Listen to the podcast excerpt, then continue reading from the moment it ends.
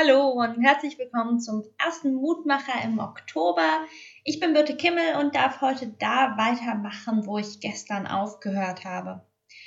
Gestern ging es ja darum, dass die Wahrheit wehtut, aber dass in diesem Schmerz auch Freiheit liegt. Und wenn man sich die Wahrheit zu eigen macht, liegt darin auch Stärke. Der Lehrtext heute steht im 1. Korintherbrief, Kapitel 15, Verse 9 und 10. Paulus schreibt, ich bin der geringste unter den Aposteln, der ich nicht wert bin, dass ich Apostel heiße, weil ich die Gemeinde Gottes verfolgt habe, aber durch Gottes Gnade bin ich, was ich bin.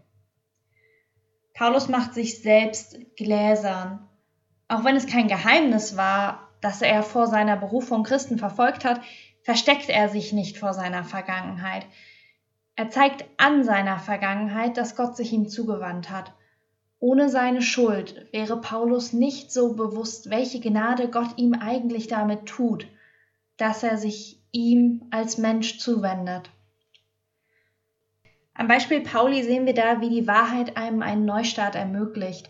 Paulus hört nicht auf, der Verfolger zu sein, so vieler erster Anhänger Jesu. Paulus kann aber durch die Gnade Gottes damit aufhören, weiter Anhänger Jesu zu verfolgen und selbst einen Neuanfang wagen. Gottes Gnade ist größer als seine Verfehlung und das Gleiche gilt für uns. Die gleiche Einladung Gottes, sich immer wieder von dem, was man vorher getan hat, abzuwenden, mit dem beinahe einfach klingenden, aber macht das nicht mehr.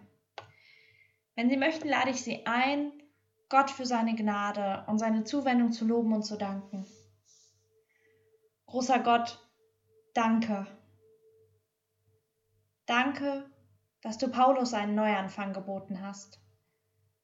Danke, dass du uns immer wieder einen Neuanfang ermöglichst.